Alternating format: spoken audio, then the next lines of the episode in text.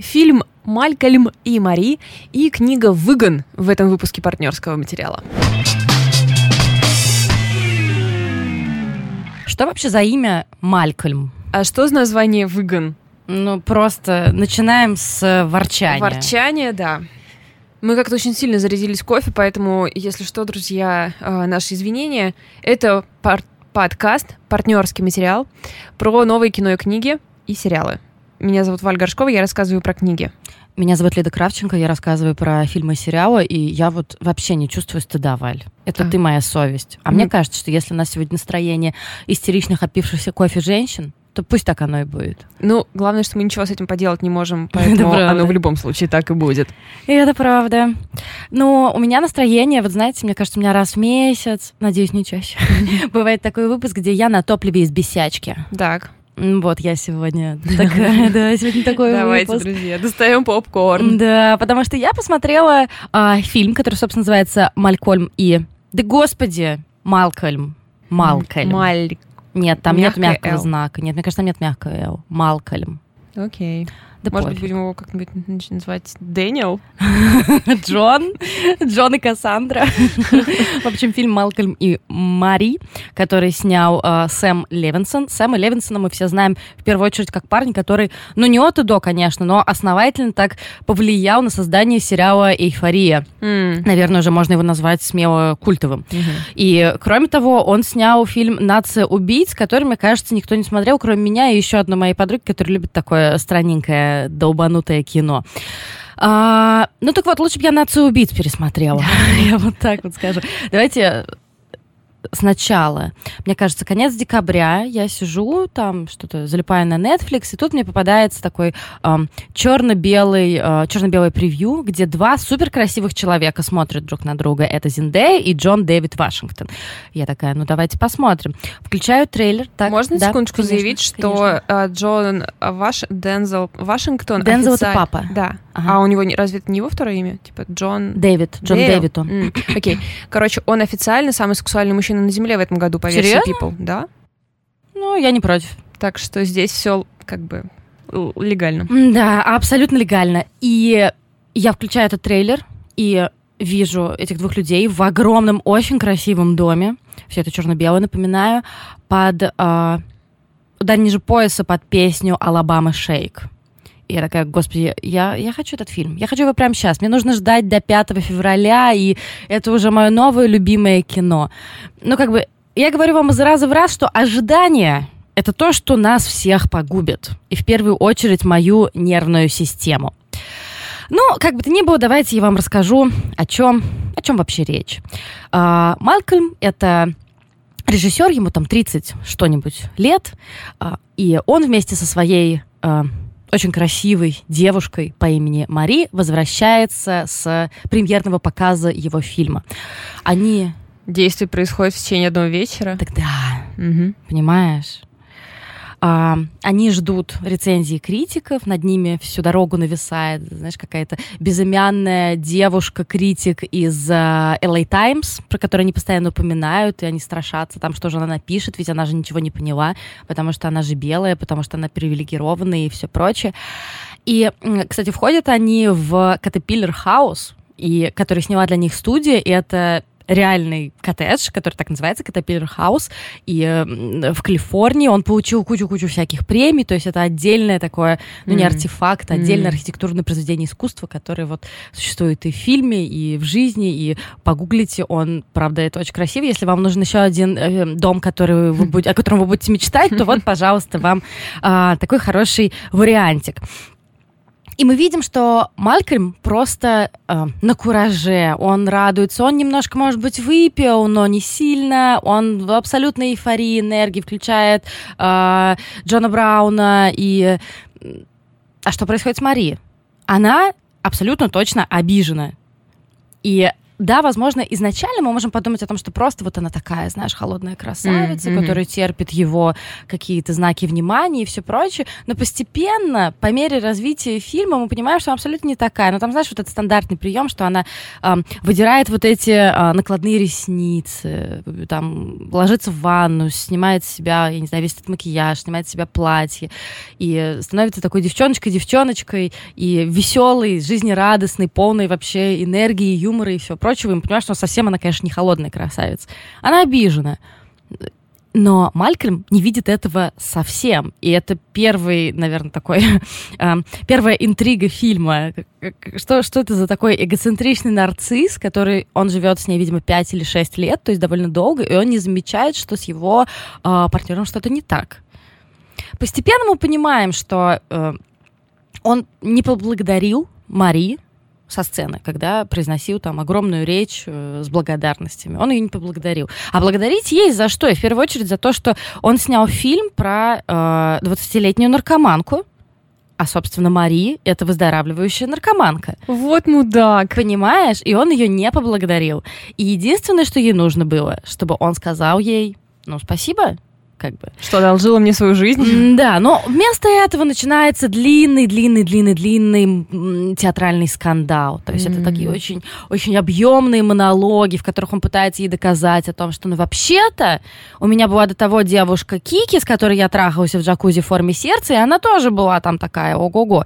А еще у меня была девушка, я не знаю, Сьюзи, э, которая тоже там, не знаю, курила крэк иногда. Но я сейчас mm-hmm. не помню точно, что-то вот такое вот. И вообще-то твоя жизнь была позаимствована но только в конце, когда там был вот этот стыд, разочарование, вина. То есть он бьет ниже пояса абсолютно вообще весь фильм. И в этом... Э, и тут у меня был главный вопрос. А какого хрена она от него не уходит? Ну, тут, знаешь, окей, я помню, когда мы с тобой учили в школе культурной журналистики, и нам нужно было написать э, рецензию на аритмию, и я тогда просто написала о том, что почему героиня Ирина Горбачева не уходит от этого мудака, на что мой рецензент мне ответил, ну, она его любит, ничего. Что ты вообще тут устроила психологический кружок? Влезла в чужие отношения. Да, и тут, наверное, так же, наверное, просто как бы она его любит, но а, есть какие-то, мне кажется, такие вещи, которые остаются абсолютными зарубками. Ну, из серии, что если ты знаешь, что твой партнер пытался вскрыть себе вену маникюрными ножницами, не нужно ему об этом напоминать. И особенно в полуссоры. Ну, то есть ничего в этом хорошего не будет. Нет, ну, может быть, это, ну, как бы... Это не то, что это история про мудака? Нет. Угу. В том-то, в том-то и дело, что, ну, понимаешь... Ну, то есть, как бы ты осуждаешь действия героя, но, может быть, нам фильм предлагает осудить действия героя? Мы не понимаем, что нам... Я просто не, не хочу спойлерить, там ведь а, на самом там деле... есть какие-то... Ну, там есть интрига в том, куда их отношения mm. вообще выйдут. Mm.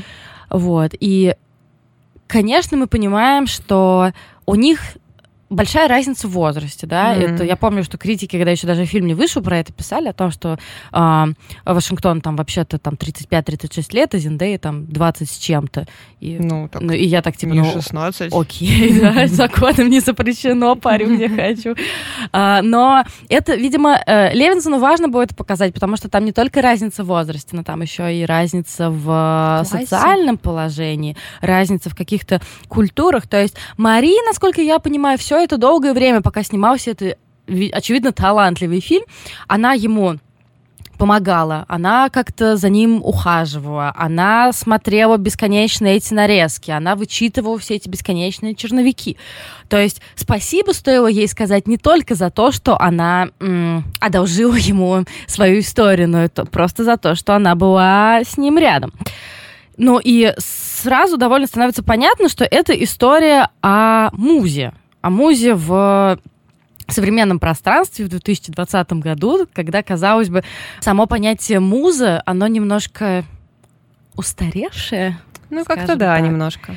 Ну, то есть, Со если, всех точек зрения. Ну, то есть, если мы вспомним из греческой, из греческой мифологии, что там вообще с музами было, то есть они обладали всеми навыками, всеми талантами, но сами они это делать не могли, потому что они должны были вдохновлять э, поэтов, там, творцов, художников и так далее, и так ну, далее. тут еще гендерное было всегда, да. что муза-то у нас не мужик. Да, и э, потом постепенно мы понимаем о том, что э, Мария, она ведь актриса. Mm. Она еще и актриса, но просто ее Малькольм не стал ее снимать в главной роли по каким-то своим причинам, которые тоже потом, э, на которые я, наверное, скорее могу понять. Ну, наверное, сложно все-таки совмещать э, такого рода отношения, рабочие, личные. Тут еще хоть как-то можно было это понять. Но судя по тому, что она задает ему этот вопрос после премьеры, mm-hmm. видимо, э, настолько царил абсолютный вот эта вот э, деспотия этого парня, что даже не было как будто сил и желания этот вопрос задавать, это выяснять. То есть, мне кажется, было бы окей, если бы, я не знаю, там, э, он бы написал сценарий, показал бы, я такая, М, слушай, тут как бы вроде как про мою жизнь, не хочешь ли ты меня снять? Он такой, ой, слушай, нет, спасибо тебе, конечно, за то, что там ты меня вдохновила, но нет, я так, мне сложно разделять, там, и все прочее. Ну, тут я еще бы как-то поняла. А, ну, окей, ладно, мне кажется, я должна закончить опять э, свой психологический кружок и перейти, собственно, к проблемам, которые, как мне кажется, есть в этом фильме. У меня сложилось ощущение, что это все один бесконечный монолог Сэма Левинсона, точнее его диалог с собой, mm-hmm. с критиками, со всеми там, кто, как ему кажется, нападает на него в голове. Некоторые сцены выглядят... Э, до нелепого театрально. Ну, то есть изначально мы понимаем, э, на что мы идем. То есть это фильм был снят, когда грянул ковид. Э, Зиндея — это э, постоянная актриса Левинсона, с которой он, э, которую он снимал в «Эйфории». И поэтому они сняли вот этот дом и сняли это камерное эту камерную драму. И, конечно, когда мы видим камерные драмы, которые происходят в одно время, в, одной, в одном месте, и с одними персонажами, сразу таки, ну, это театральное, да, что-то. Ну, конечно. И, конечно, у меня был соблазн м- сказать о том, что Мари — это выросшая Ру из эйфории, потому что там также там... А, школьница с э, биполярным расстройством. У Марии, судя по тому, как Малькольм сочно и регулярно говорит о том, что она истеричка, психопатка, э, mental patient и вот это вот все. И я просто... Как хотелось ему треснуть просто всю дорогу. Ну, в общем, да. И кажется, что это какая-то, ну, несчастливая, но какая-то альтернативная история будущего Ру, что вот она а, нашла себе партнера, смогла там выздороветь от своей зависимости и так далее. Но... А,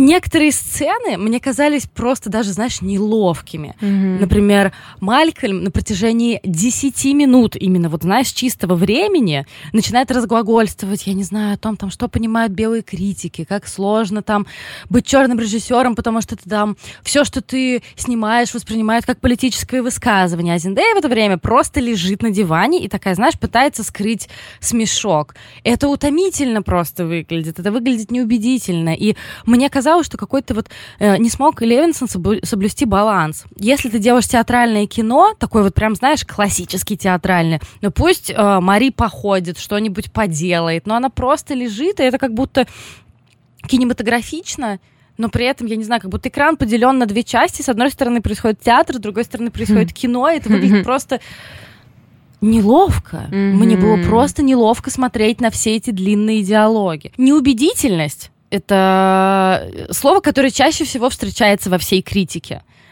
Хотя, казалось бы, сойтись должно абсолютно все, но просто потому что э, Левинсон собрал свою постоянную команду, то есть, знаешь, там, от оператора до художника-постановщика, э, э, композиторов, все эти люди уже работали с ним там и в «Эйфории», и в «Нацию Битс», которые... Это, это все прекрасные работы совершенно. Но здесь такое ощущение, как будто у него абсолютно накипело, и он такой, сейчас я буду 15 минут рассказывать о том, что вот о том, как меня обижают критики, или о том, как я эту критику воспринимаю. Мы уже смотрели «Дом, который построил Джек фон Триера».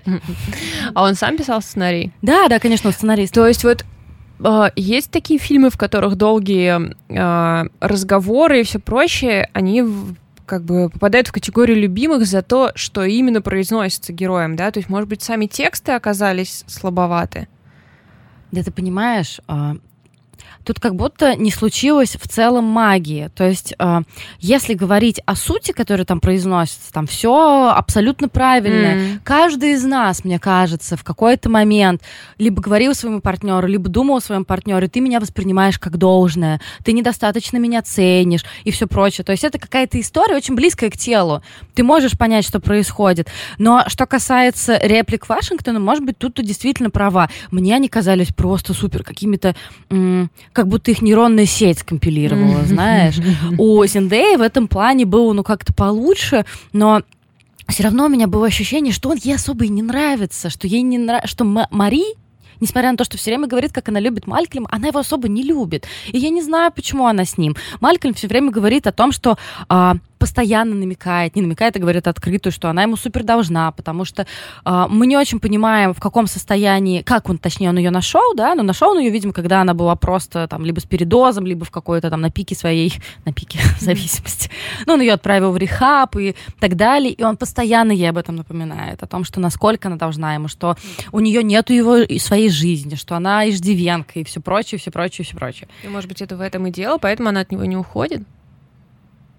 Что он построил ей жизнь, как бы, и она теперь не знает, как ее жить одной, самой. Да, но при этом она, например, отлично знает, что она хорошая актриса. Там есть сцена, где она пересказывает, переигрывает для него, очевидно, один, э, одну из сцен этого mm-hmm. фильма.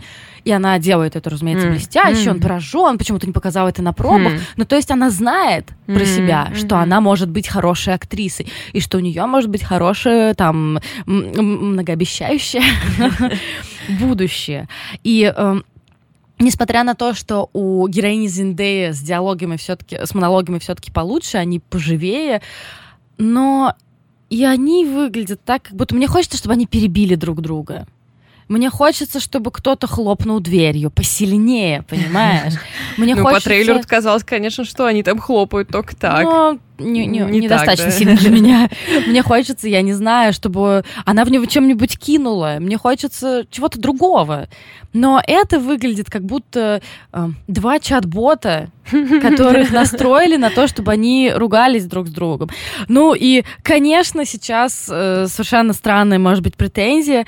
И, и Джон Дэвид Вашингтон и Зиндей — это два стопроцентно красивых человека как ты вот заметила перед записью, что Зиндея, там, может быть, у нее слишком тяжелый макияж, там, казался вначале, да, но это, опять же, мне кажется, было сделано специально, это была ширма для вот этой тусовки, которая, очевидно, ей не очень нравится, ей там тягостно. И потом, когда она все это снимает, мы видим вот эту, как, как бы это правильно сказать, у нее немножко детские черты Невинная. лица, да, это совершенно очаровательно, но я, я, я не знаю, что знает Зиндея про э, социальное дно? Это девочка канала Дисней. И то, в чем обвиняет э, Сэм Левинсон, э, критиков через своего героя Малькольма в том, что вы ничего не знаете, о том, там, как быть зависимостями и все прочее. А что Зиндея про это знает? Зиндея выглядит абсолютно тепличным человеком. И что она знает о том, что как валяться, не знаю, там за каким-нибудь мусорным баком? Ну, ты сравнивай, ну, как бы... Э, это про... Я пытаюсь играть же... по его правилам. А, ну, просто я к тому, что да, она же актриса, типа, она и должна играть другого человека. Или ты имеешь в виду, что у нее не получается? Я, э, я имею в виду то, что по тем правилам, которые нам задает Левинсон А-а-а. в этом фильме, получается, что как бы мы и, и, э, и его актерам можем предъявлять все то же самое, ну понимаешь? Да, ну да. Предъявлять ну вот и, собственно, это... у господина Вашингтона тоже. Ну, ну, ну это ладно, он, он-то играет Мальком, это, несмотря на то, что он любит говорить там про сложную жизнь, Мария его обвиняет в том, что без нее и без ее травмы он бы ничего не знал, ему бы нечего было сказать, потому mm-hmm. что у него там, не знаю, мама хирург, папа профессор, mm-hmm. то есть, знаешь, что это такое, mm-hmm. у него есть высшее образование, и все у него с этим нормально. А она, судя по всему, мы не знаем толком, но она, судя по всему, ну, понятно. классом пониже, скажем так. И я скорее к тому, что я смотрю на этих двух совершенно красивых людей и думаю, ну, здорово, а я когда-либо вообще, я когда-нибудь получу хорошую любовную драму с женщиной, которая весит 65 килограмм. Ну вот когда-нибудь это случится? Ну то есть, очевидно, вообще нет. Нет, наверное. А в чем просто проблема? И я всю дорогу сравнивала с 40-летней версией, потому что а, во-первых, потому что это тоже черно-белое кино mm-hmm. на Netflix. Нет, ну если серьезно, потому что это тоже история о черном художнике, который должен как-то а, приспосабливаться к миру менеджерского искусства, да, да ну, то есть да, как вот да, менеджерит да. искусство, в основном же его менеджерят белые люди, да, и это тоже о его каких-то изысканиях, но в случае с Радой Бланк это абсолютно ты, ты смотришь это, и ты веришь ей, ты такая, блин, рада, я все вообще понимаю. А что не понимаю, я тебе просто сочувствую. А тут я смотрю на героя Джона Вашингтона и думаю, что ты чем твоя проблема просто? Хотя, конечно... Проблема белых людей. Просто Джон Дэвид Вашингтон играет чувака, у которого проблемы белых людей. Ну, это смешно. И, э, знаешь, заканчивая, э, да, это фильм, который был снят там, наверное, быстренько, наверное, на локдауне, когда там было просто свободное время, и ты Сэм Левинсон, который такой, м-м, сниму-ка я Катапиллер Хаус, который стоит кучу-кучу денег, uh-huh. а позову-ка я двух суперкрасивых людей, всю мою команду, сделаю классное кино. Возможно, у него было не очень много времени между там э, съемкой эйфории, специальных выпусков эйфории, но фильм оставил у меня абсолютное впечатление, знаешь, такого карандашного наброска. Как будто все, что там есть, оно не долежалось, не доварилось, и оно должно было просто потомиться, продолжая кулинарные аналогии. Да. Ну вот, как будто он так спешил нам про все про это рассказать, что какие-то мысли он не додумал. Ну, это опасно выпускать в мир свои какие-то недодуманные личные претензии ну, может, к думал, творческой среде. Ну, ну, может быть, да. Может быть, он думал, что додумал, да. И э, знаешь, э, когда я подписалась на Инстаграм Рады Бланк, вот который 40-летняя версия. Может быть, я зря это сделала, потому что Рада очень много внимания уделяет акти- активизму в вопросах э, прав черных людей. И в некоторых моментах, как мне, как белому человеку, кажется, что она немножко перегибает палку. То есть из серии там каждый день постит миллион скриншотов э, ее рецензий, mm-hmm. там выделяя, кто написал из серии, что ты белый человек, можешь там про это знать. Mm-hmm. Да? И очень много, и в этом фильме, про который я говорю, Малькольм и Мэри уделяется вниманию тому, что, что там белый человек может знать про а, ну, то, через что при, при, приходится пройти, там, не знаю, например, там черные девушки и так далее. Но знаешь, у меня, э, может быть, это, конечно, странная позиция, но у меня ощущение, что, не знаю, там, а, русская 30-летняя женщина среднего класса очень даже может себе представить, что происходит. Абсолютно. И поэтому когда героиня Зиндеи начинает там про, про, про, про, про, про что-то это, про что-то это говорить, про какую-то а, элитарность права на травму, это тоже меня немножко задевает. О том, что, ну, как бы, я не знаю, это я тоже еще не додумала эту мысль, но как-то формирую еще эту претензию. Ну, в общем, короче говоря, сложилось очень много каких-то, знаешь, зарубок от этого фильма, которые мне показались...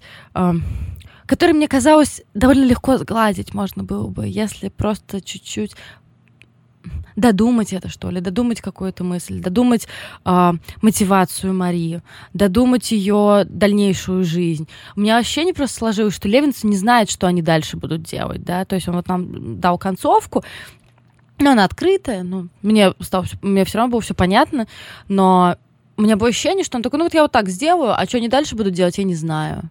И как будто он даже не знает, что было с Мари до того. Ну, то есть, там, mm-hmm. кто ее родители и все прочее. Знаешь, бывает, что это не упоминается, но ты все равно можешь составить себе представление. А тут казалось, что просто он такой, ну, она же муза. Ну, сам немножко себе попротиворечил. Ну, либо это было специально и не очень понятно. Как будто бы он, пытаясь... Э, он снял фильм о защите прав муз, mm-hmm. да, всячески показывая, как ублюдски выглядит, когда... Э, ты не обращаешь внимания на своего партнера, на его нужды и так далее, но при этом как будто бы он сам не додал чего-то этой героине. И в этом корень всех противоречий. Я говорила о фильме, который называется «Малькольм и Мари». И ударение а, в этих двух именах меня доконает окончательно. Вы можете его посмотреть на Netflix. И если он вам понравится или не понравится, вы можете прийти к нам в комментарии приходите лучше, наверное, в Инстаграм. Э, можете нас найти по запросу, собственно, партнерс материал. Давайте пообсуждаем. Я готова вообще принимать другие точки зрения, потому что, не знаю, может, у меня что-то не сложилось. Может быть, это талантливое, на самом деле, кино. Может быть, вы найдете что-то, какие-то ответы. Я думаю, что Сэм Левинсон хороший человек. Он нам снял как минимум эйфорию, за что мы должны все дружно ему быть благодарными. И э, в конце концов, не каждое произведение, произведение должно быть гениальным. Справедливо. Зато я буду рассказывать про книгу, которую я обожаю всем сердцем. И... Но сразу предупреждаю, друзья, любителей таких книг немного. И до недавнего времени я тоже им не была. А мне понравится?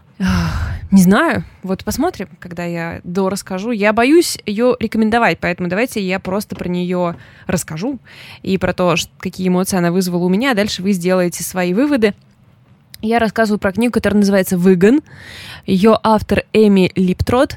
В Адмаргином вышла эта книга, с 8 февраля продается в бумаге, но она есть на букмете, перевод Мария Геевой. Это автобиографическая история журналистки Эми Липтроп, Липтрот, которая до 30 лет э, страдала от очень серьезной алкогольной зависимости. То есть она была не просто э, вашим другом, который каждый день немного выпивает и, в общем, довольно такой веселенький, но человеком, который как бы доскребся до самого дна. А, она подвела много людей, она потеряла любовь, она постоянно оказывалась выгнана из разных квартир и финишировала в каких-то ужасных углах Лондона, а, не помнила, что с ней происходило, творила какие-то вообще ужасные вещи, много раз оказывалась в довольно серьезной опасности. И к 30 годам она просто поняла, что, ну, в общем, в следующий раз она просто умрет. И как бы ей пора а, либо умирать, либо выбираться из этой алкогольной зависимости. Что, наверное, в большой степени э, располагает к этой героине то, что она абсолютно наша э, э, сверстница и примерно ведет, ну, то есть для меня ведет такой же образ жизни. Она рассказывает про твит, ну, что, типа, проверила свою ленту Твиттера или там загрузила фотки в Инстаграм mm-hmm. и все прочее.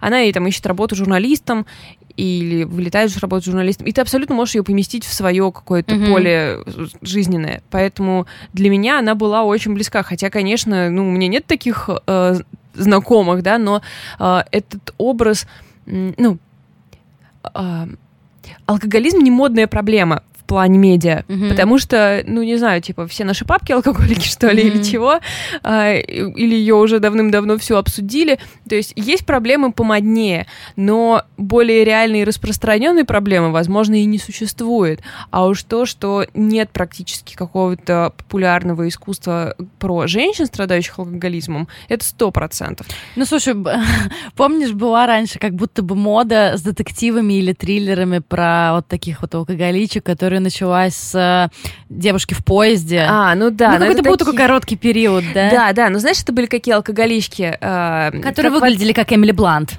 На минуточку.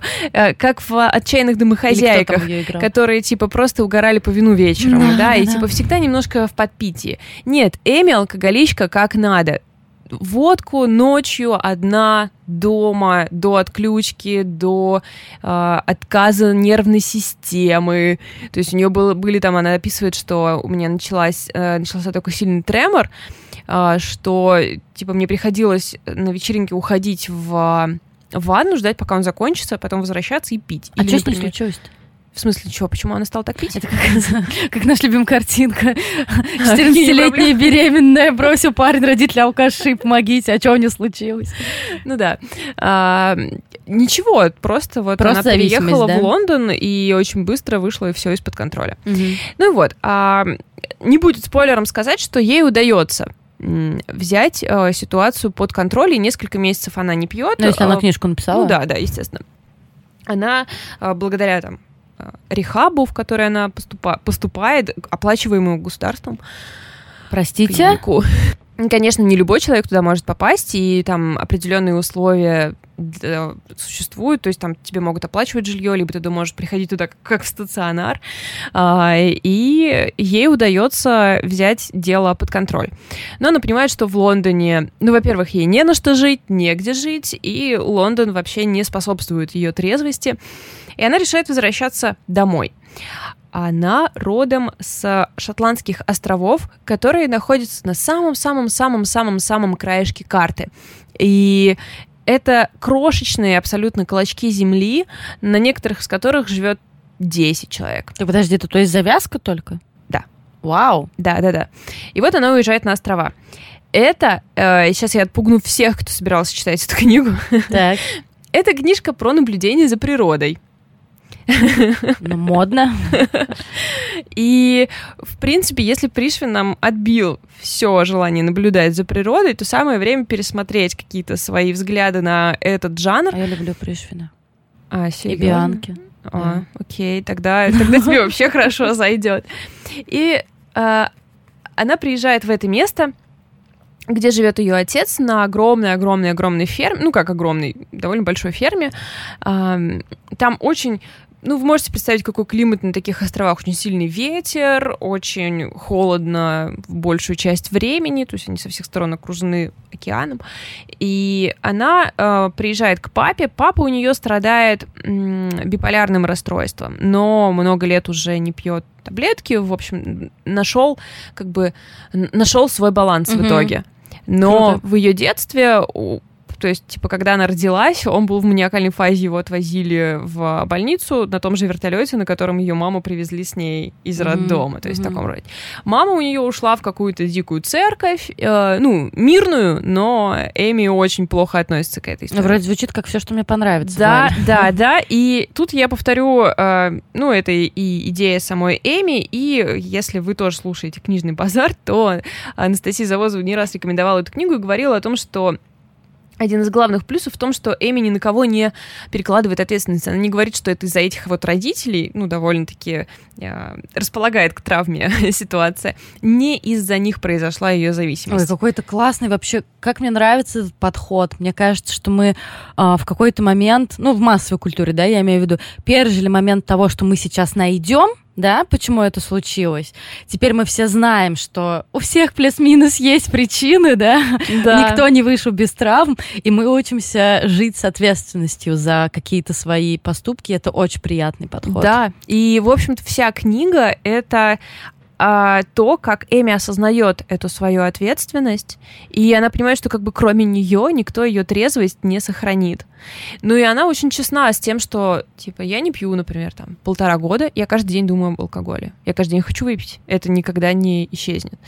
И э, в, в какой-то момент она докапывается до того, почему она стала пить, и это все равно связано с ее отцом, но в том плане, что она говорит о том, что в принципе это ее алкоголь был ее путем к вот этой фазе э, мании, да, когда Мгм. этот чел- э, человек там чувствует себя э, всемогущим, условно говоря, То есть она условно хотела понять биполярку? отца, ну да, может, ну, типа ну, применить типа на себя да. понять, да, что он чувствует, но при том, что алкоголь вроде как это обещал, на самом деле она никогда не могла дойти до этой стадии. Гораздо раньше змея кусала себя за хвост. Ну, на самом деле, очень классная аналогия, потому что, ну, суть потому, что я читала про бар, а, э, реально очень похоже то, что алкоголь же депрессант, и то, что он сначала уже дает вот это эйфорическое чувство, а потом тебя уносит в сильную депрессию. То есть это похоже на какой-нибудь там бар какого-нибудь такого типа, где чуть-чуть мания и много депрессии. Ну, так что ну, да. в общем, да, много там она об этом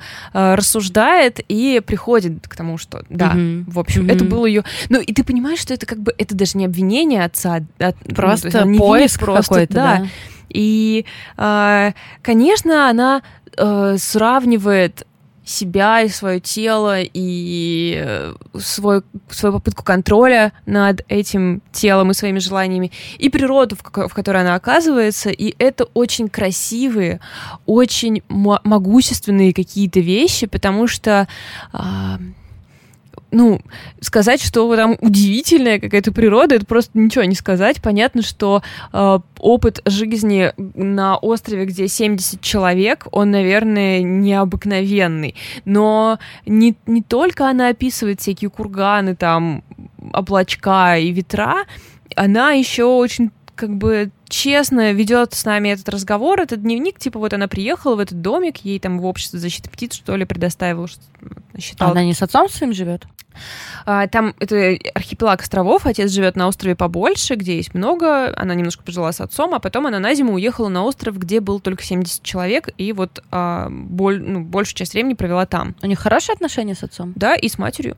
То есть она не такой типичный человек, э, весь обмазанный травмами, которого ты ожидаешь увидеть, когда начинаешь эту книгу. У нее хорошие отношения со всеми, несмотря на то, что она всем причинила как бы очень много боли и проблем э, за те годы, что была у нее такая сильная зависимость, но э, также и семья от нее не отвернулась. То есть все это э, это также очень реалистично. То есть, конечно, когда ты читаешь какую-нибудь маленькую жизнь, где э, у человека начинает там какая-нибудь маленькая проблемка, потом проблемка побольше, и все это огромные-огромные коми и никакой системы поддержки, в реальности, ну, чаще всего конечно же, у человека все равно есть на что опереться. Другое дело, что у него иногда не хватает сил Э, обратиться за помощью. Обратиться это за тоже помощью. Нужны, нужны силы для да, этого. Да, конечно, или там, а, ну, действительно опереться, воспользоваться, да, этой возможностью, а, не оттолкнуть своих близких, все прочее. Близким бывает не, просто. Слушай, важный вопрос. Интересно, она задумывалась о годах, которые она потеряла во время своей зависимости? Безусловно. Мне всегда эта тема вообще Конечно, она очень-очень много этому уделяет. Но а, также ее ну, естественно, ну, как бы она приходит к тому, что ей нужно как посмотреть вперед. Потому что, ну да, все это потеряно. Ну ладно, ну, что поехали. Делать этим, Теперь да? что делать? Да, поехали дальше. А... Ну, то есть э, я пытаюсь просто настроение понять. Книга по большей части оптимистичная? Она очень меланхоличная. В ней нет оптимизма. Она очень... Она реалист, вот что мне в ней больше всего нравится. И она не обещает нам, что у нее все будет хорошо. Она... Конечно же, она говорит о том, что ну, можно победить зависимость, а можно и нет. Нет, давай по-другому. Там есть надежда какая-то, вот главное. Вот это вот я... Это, это мне кажется, мое самое любимое настроение как в сериале, который я не упоминала, наверное, выпуска 4, как в сериале «Оставленные». Нет, серьезно, я его просто очень люблю за то, что он тоже очень меланхоличный, даже граничит с пессимизмом, но при этом там очень много надежды. То есть надежда там есть, а в этой книге как? Не знаю, не могу сказать, что я думала о надежде. Скорее, здесь а, упорство какое-то, упрямство. Но упрямство тоже растет из надежды, мне кажется. Возможно. Ну, ну, мне кажется, ее упрямство растет из страха вернуться. То есть дороже mm-hmm. э, то, что ты приобрел в 10 раз, ну, в сотни mm-hmm. раз дороже mm-hmm. срыва. Mm-hmm. И, конечно, наверное, можно сказать, что здесь есть надежда, потому что мы знаем, что Эми пишет из будущего, что mm-hmm. это Эми, которая получила премию как за лучший автобиографический роман, премию за лучшую книгу о природе, и мы знаем, что у нее все хорошо, она прекрасная, молодая, красивая, здоровая женщина. То есть, наверное, из реальности мы можем взять эту надежду. Но что дает эта книга в первую очередь, это ощущение вечности, которое э, из более сильных более могущественных сил рядом с нами. То есть э, эти острова, эти ветра. Там очень есть хороший момент, где она описывает, как они пытаются, правительство э, пытается использовать эти бесконечные ветра э, для того, чтобы установить ветряки угу. и обеспечить, блин, весь да. мир просто. Да, да, да. Но ветра настолько сильные, а волны настолько мощные, что это оборудование просто разваливается, ага. не успевая отработать и сезона. И, конечно, вот эта вот мощь и сила а, она для нее заменяет вот в программе 12 шагов, которая довольно религиозная и основана на твоих разговорах с Богом и всем прочим, она этого Бога легко заменяет вот на силу природы и ищет именно в ней свое спасение. И я уже однажды как-то упоминала книгу «Я, значит, ястреб» про девушку, которая да, справляется да. с травмой потери отца через попытку приручить птицу. Я, ну, естественно, они в одном для меня стоят ряду. Я не пропустила ни одной строчки описания природы. Тут нельзя не отметить то, что пишет она просто великолепно. При том, что она не стесняется, например, сказать, что провела весь вечер, читая в Википедии про вот эти камни. И сейчас вам про них расскажу. Но нет такого ощущения, что она пересказывает тебе Википедию. Это какое-то абсолютно пережитое. Она дает нам факты, но они настолько вот пережиты, ею переработаны, что а, это просто какая-то чистая красота. И в итоге ты остаешься с а, ощущением какого-то могущества рядом с тобой и своего, а, ну, своей незначительности Но это незначительное ощущение своей собственной незначительности, оно, мне кажется, а, возвращает тебе ответственность за свою жизнь. Потому что вот этому всему могуществу вообще наплевать, что ты mm-hmm. там делаешь своей жизнью, маленький человечек. Никакая природа не будет о тебе заботиться и все прочее. Бери свою жизнь в свои руки и занимайся своими собственными делами. Каждое утро вставай, зубы чисти и ухаживай за своим телом, поддерживай его в здоровье. Вот и твои шансы. И мне очень нравится, как она все время говорит, я надеялась, а, когда она приехала на этот остров, мне понравилась эта фраза, красивый домик, а, природа все прочее. Прекрасное место, чтобы спиться до смерти. То есть для нее как будто бы всегда а, она надеялась, вернее, она, как сказать, она а, осознает существование двух себя внутри. То есть вот одна Эми, которая пытается жить здоровой жизнью, и вторая Эми, которая надеется, что первая Эми облажается, да, и да, можно да, будет да. с чистой совестью просто спиться до смерти. И я не знаю, меня так отрезвило. А, это абсолютно народная проблема, которая у нее. Ну, то есть, когда я читаю про алкоголика, про женщину-алкоголика, про 30-летнюю журналистку-алкоголика, это так меня я не знаю, это какая-то такая свежая история, как ни странно. Слушай, ну звучит дико, но, но читать про травмы, а, про наркоманов, а, про Э, людей с заболеваниями, которых я никогда не встречала. Просто достали с антресоли для тебя. Да, реально. Пыль стряхнули. Реально. Так, а вот у нас вообще тут такая есть еще проблемка. То есть это, конечно, не знаю, для меня это просто одна из лучших книг года будет, хотя я понимаю, что сейчас февраль, но я абсолютно в восторге от нее. Но не могу никому посоветовать. Я супер заинтригована уже. Ну, посмотри.